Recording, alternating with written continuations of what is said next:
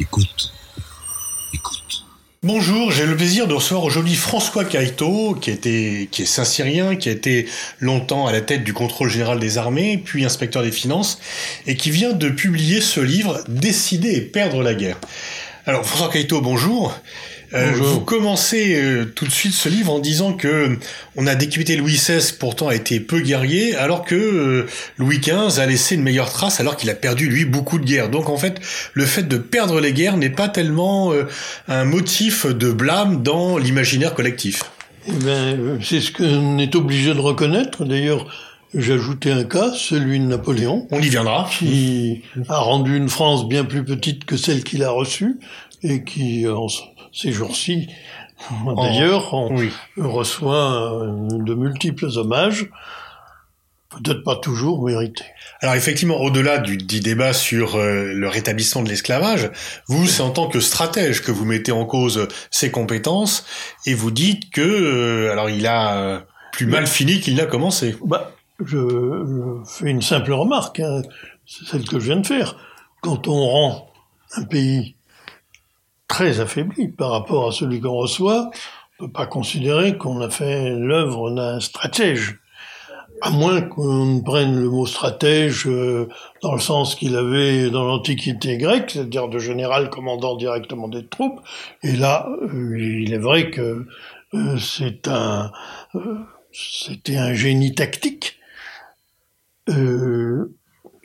D'ailleurs, jusqu'au jour où ses adversaires ont compris euh, pourquoi il était un génie? Et à ce moment-là, ça s'est gâté.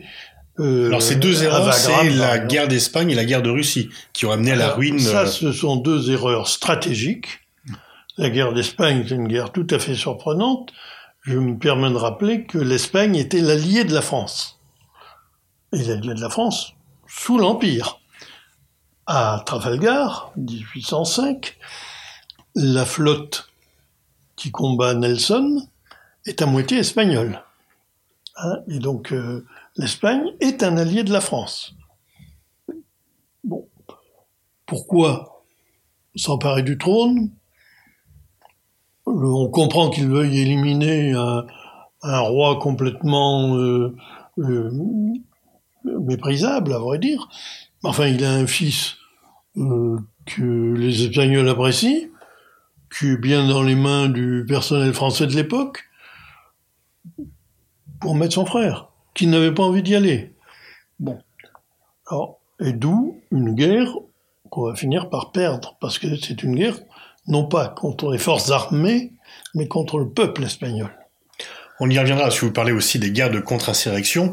Et puis, euh, l'erreur aussi, l'autre erreur majeure et fatale, la guerre de Russie. Alors, la, Russie, c'est euh, c'est une, guerre où Napoléon essaye de poursuivre son idée fixe de la bataille décisive, hein, en essayant de battre euh, l'armée russe. L'armée russe a très bien compris qu'elle sera battue si elle joue à ce petit jeu dès le franchissement de la frontière. Elle recule de 1000 km ou de 800 et quelques kilomètres, et euh, vous connaissez la suite. Euh, mais ce qu'il faut regarder dans la, tant dans la guerre d'Espagne, mais surtout dans la campagne de Russie, c'est euh, pourquoi euh, Napoléon l'a fait. Et au-delà de, des épiphénomènes, c'est la grande idée du blocus continental. C'est un point sur lequel je suis surpris qu'on passe si rapidement dans l'histoire napoléonienne. Quelques quelques pages euh, dans les 800 pages de, du dernier livre de Thierry Lenz, par exemple. Vous, vous expliquez que c'est cette obsession-là, au lieu de passer un accord avec euh, Londres, qui lui aurait permis de garder la puissance continentale et l'Empire, Napoléon s'était vertué et que toutes les erreurs qu'il a commises étaient dues à cette obsession du blocus continental. Je, je pense que ça a été euh, vraiment, un, en tout cas, une toile de fond qui l'a constamment ramené à cette idée. C'était une idée euh, d'abord irréalisable.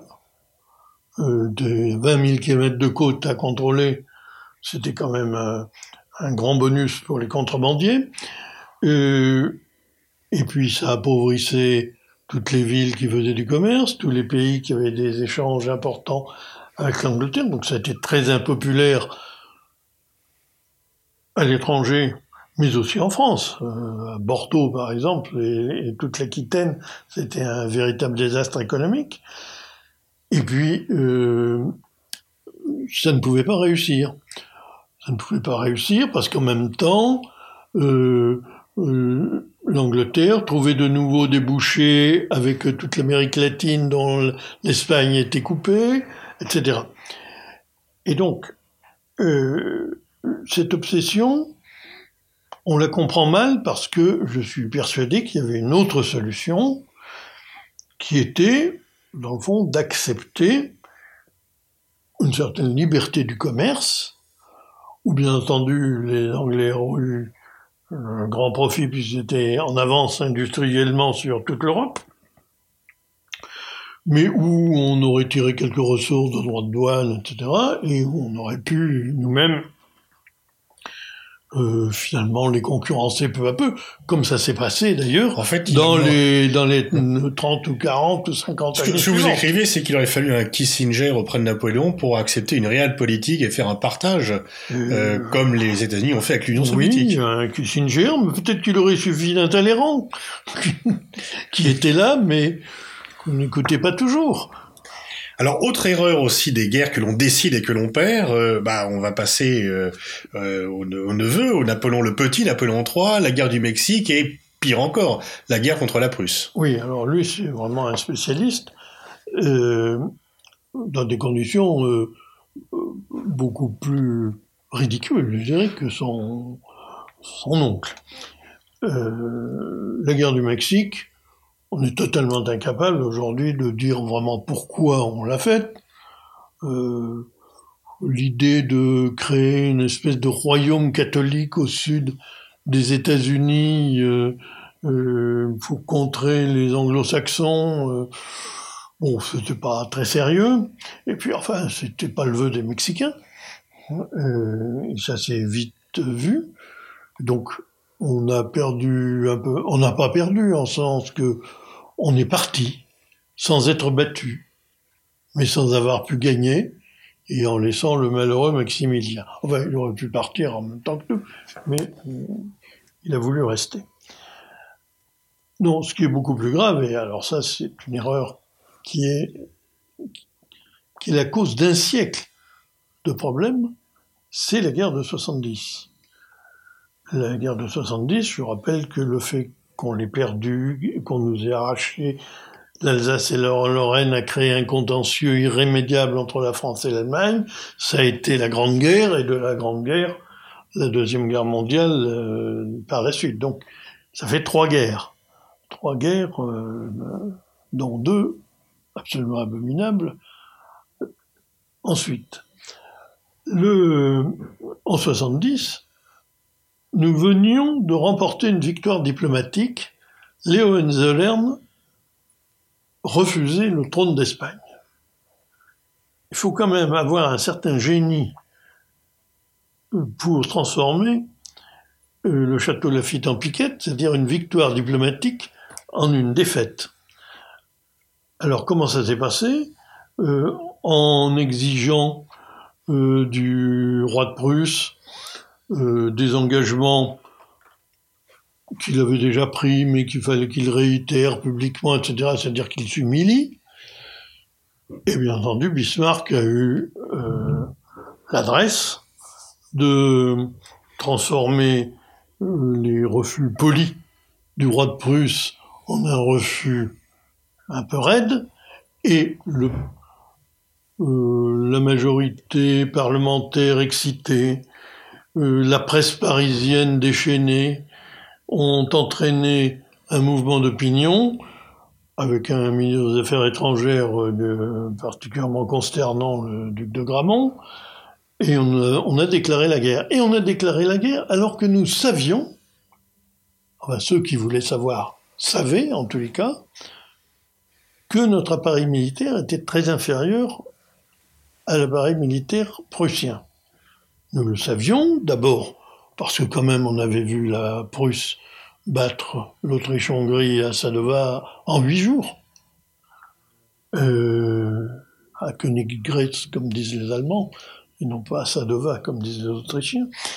Euh, et euh, notre attaché militaire, qui était un proche de Napoléon III, qui l'avait aidé dans ses lui sur, sur Alésia, n'avait cessé d'envoyer des rapports euh, très alarmistes qui se terminaient souvent par une formule latine euh, qu'à l'époque on connaissait bien, caveant consules, hein, c'est-à-dire que les gouvernants se méfient. Et il n'a pas été entendu. On a été battu en quelques semaines et euh, de façon irrémédiable. C'est quand même un, un cas, je dirais, assez pur de, de légèreté. Et d'ailleurs, j'ai intitulé le chapitre où je rappelle cet épisode d'un cœur léger, pour reprendre les paroles du président du Conseil, Émile Olivier, qui avait déclaré à la tribune de la Chambre, devant les objections de tiers, euh, qu'il assumait la responsabilité de la guerre d'un cœur léger. J'ajoute que le ministre de la guerre, le maréchal Leboeuf, avait déclaré qu'il ne manquait rien à l'armée française, pas même un bouton de guêtre. Expression qui restera dans, dans les annales. Voilà, comme. Alors ça, ça fait le lien, puisque finalement ces, ces guerres-là, la guerre notamment d'Espagne, fait le lien avec euh, un livre qui est un peu plus ancien, mais je dirais qu'il il a dix ans, mais euh, on a l'impression que vous l'avez écrit euh, cette année, sur les guerres inutiles, sur les guerres de contre-insurrection, où vous dites que, à part l'exemple, si ma mémoire est exacte, de la guerre de Malaisie, où pour des raisons très spécifiques, sur lesquelles on pourra revenir, les Britanniques ont gagné, toutes les autres guerres de contre-insurrection sont vouées à l'échec.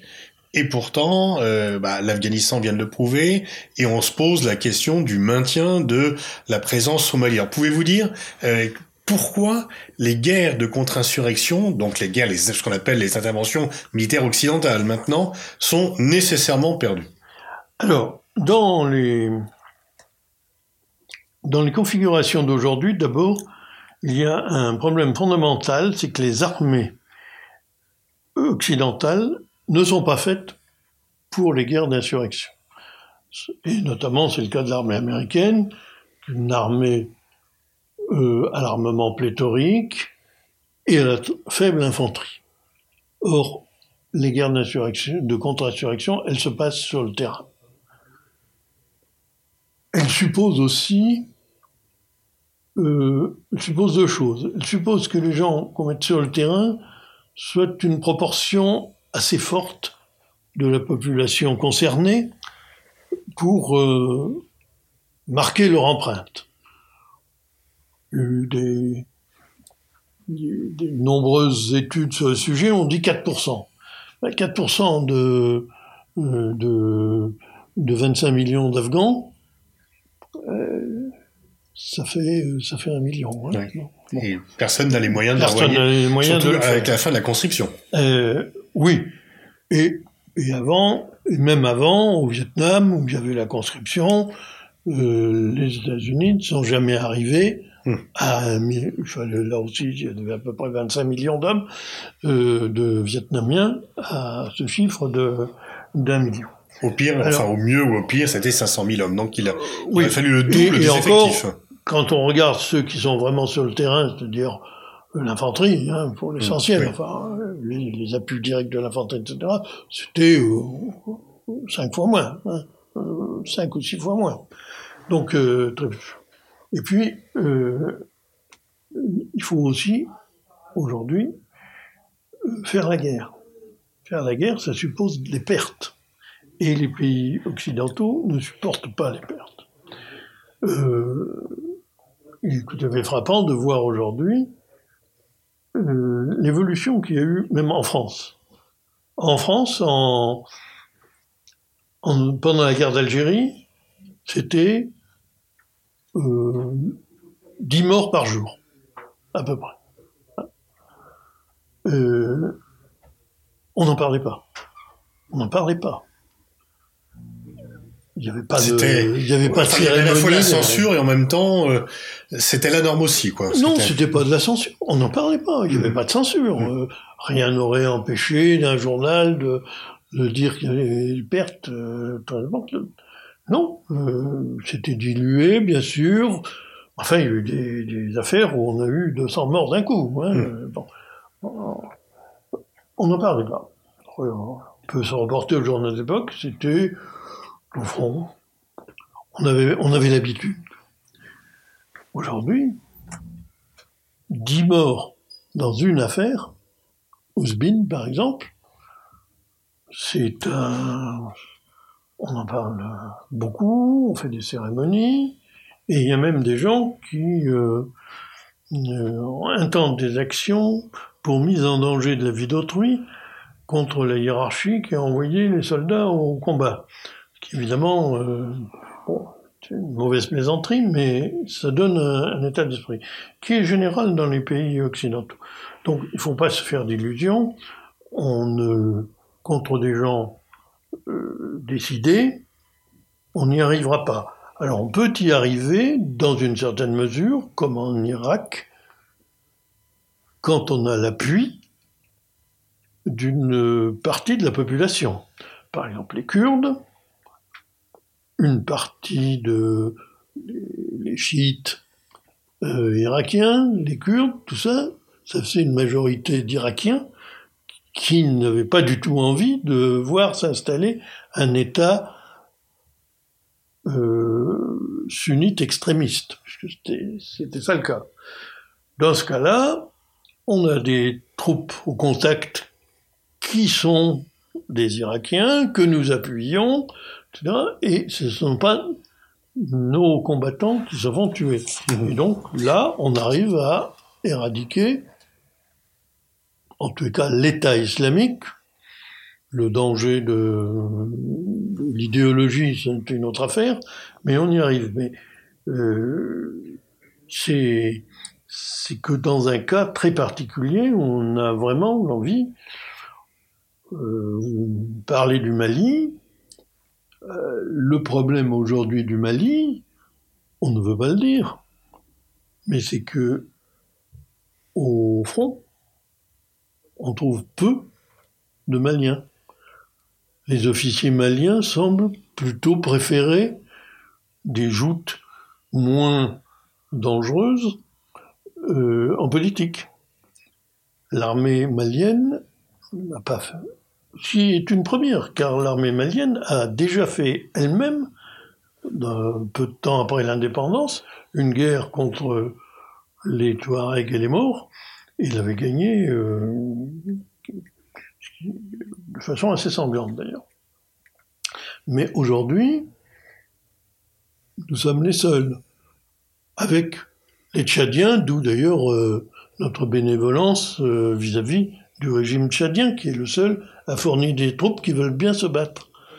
Et donc le Mali, force est de constater que l'appétence des forces armées maliennes, de la population en général à lutter contre euh, ceux qui l'agressent, fait que nous avons eu des succès d'emblée, mais que ces succès ne sont pas parvenus à régler le problème et que maintenant euh, l'affaire continue de façon apparemment indéfinie. D'ailleurs, le chef d'état-major des armées a parlé de 10 ou 20 ans. Bon, euh, alors qu'on est seul déjà depuis 10 ans, pas presque, depuis, 8 ans. Oui, 2012, oui. Depuis Mais le, s'il y a le pas une malédiction, de la le- vie de François Hollande. Voilà. La- L'Afghanistan, il y a une base légale initiale, ça se passe très bien. Puis, euh, au 20 ans après, et 1500 milliards euh, de dollars plus tard, rien n'est réglé. Les talibans sont en porte de pouvoir. Au Mali, on est là depuis 8 ans. Qu'est-ce qu'il aurait fallu faire? C'est euh, euh, partir tout de suite euh, co- Comment? Alors, dans, dans le cas de, dans le cas de l'Afghanistan, il me semble que, c'est ce que j'ai écrit à l'époque, là, et je n'en démords pas, euh, la solution était, était simple. Euh, il y avait en Afghanistan euh, des adversaires locaux de, des talibans, recrutés essentiellement dans les populations non pashtunes, c'est-à-dire euh, euh, tadjiks, euh, ouzbeks, etc. On a fait le travail au début, c'est-à-dire on a bombardé, enfin, l'aviation américaine a bombardé, et les opposants aux talibans locaux se sont emparés du pouvoir. Et là, on a eu une idée bizarre, transformer l'Afghanistan en démocratie occidentale. Euh, ça n'était pas le vœu exprimé par la population. À tort raison, mais enfin, euh, ne pense pas comme nous. Et donc on s'est lancé dans, euh, dans, une espèce de campagne onusienne, même si ce n'était pas sous les couleurs de l'ONU, mais enfin c'était un peu les mêmes pratiques qui ont abouti euh, au fait que, au lieu de laisser les, euh, les opposants aux talibans gouverner, quitte à leur donner de temps en temps un coup de main euh, avec notre aviation, on s'est lancé dans euh, une présence dans tout le pays où on n'a eu que des déboires. Certaines armées ont été très, très éprouvées par le, par le Liban, comme l'armée britannique, par exemple. Et, et, au Mali, une fois qu'on avait... Le, le, Mali, le problème est un peu plus compliqué parce que la source des ennuis du Mali se trouve dans notre propre action quelques années avant en Libye. Donc je comprends que c'est difficile de ne pas tenir compte de cet état de fait. Hein. Si des, des troupes nombreuses venant du nord et bien armées sont arrivées, c'est grâce à euh, la disparition du colonel Kadhafi. Et euh, donc, on s'est senti sans doute obligé. Et je veux dire que les, les premiers résultats ont été bons. Je, Opération je... Libye qui s'est fait d'un cœur léger, pour reprendre euh, oui, ça, notre expression. Pu, euh, l'ajouter, mais comme on l'a pas perdu euh, sur le moment, euh, je, je n'en ai pas parlé ici, là. Mais euh, par contre, je pense qu'il aurait été utile de, dire d'emblée à nos amis maliens que notre présence est une présence qui ne durerait pas, de fixer une date raisonnable, 18 mois, 2 ans, mais pas plus. Euh, qu'on fasse euh, une aide intense pour la formation et l'armement de leur armée, et ensuite, on s'en va, sinon peut-être en gardant un appui aérien ou des choses qui ne nous engagent pas trop. Mais euh, servir d'infanterie au Mali, euh, c'est pas une solution. C'est pas une solution. Et d'ailleurs, quels que soient euh, les mérites, hein, qui sont grands, des troupes qu'on déploie sur le terrain, euh, ce ne sont pas des Maliens, et ça se voit. Et dans la population, on voit bien qu'il commence à s'instaurer un syndrome euh, de constatation de la présence française. Donc on n'est pas en train de, de gagner. Est-ce que vous pensez donc du, de ce fait, du fait de l'ensemble de ces changements, que c'est le principe même de l'intervention militaire extérieure qui est devenu euh, inefficace, obsolète? D'abord, je crois que euh, dans, dans ces interventions, euh, d'une façon générale, on ne mesure pas assez les problèmes de l'utilité pour la France. Engager nos soldats, élever nos soldats, euh, ça devrait se faire d'abord pour des opérations utiles. Euh, donc, c'est la première chose. Deuxièmement, il faut être sûr de vaincre. Et dans ces opérations, on n'est jamais sûr de vaincre. On peut vaincre dans un premier temps, et puis ensuite, c'est très difficile de rester. Et donc, je, pense qu'en tout état de cause, la première euh, chose à faire, c'est de bien prévenir le pays qu'on vient aider, qu'on y vient pour un temps réduit, pour les aider, et pour les aider à se mettre en position de continuer après notre départ. c'est, enfin, on ne, on ne défendra pas le Mali sans le Mali.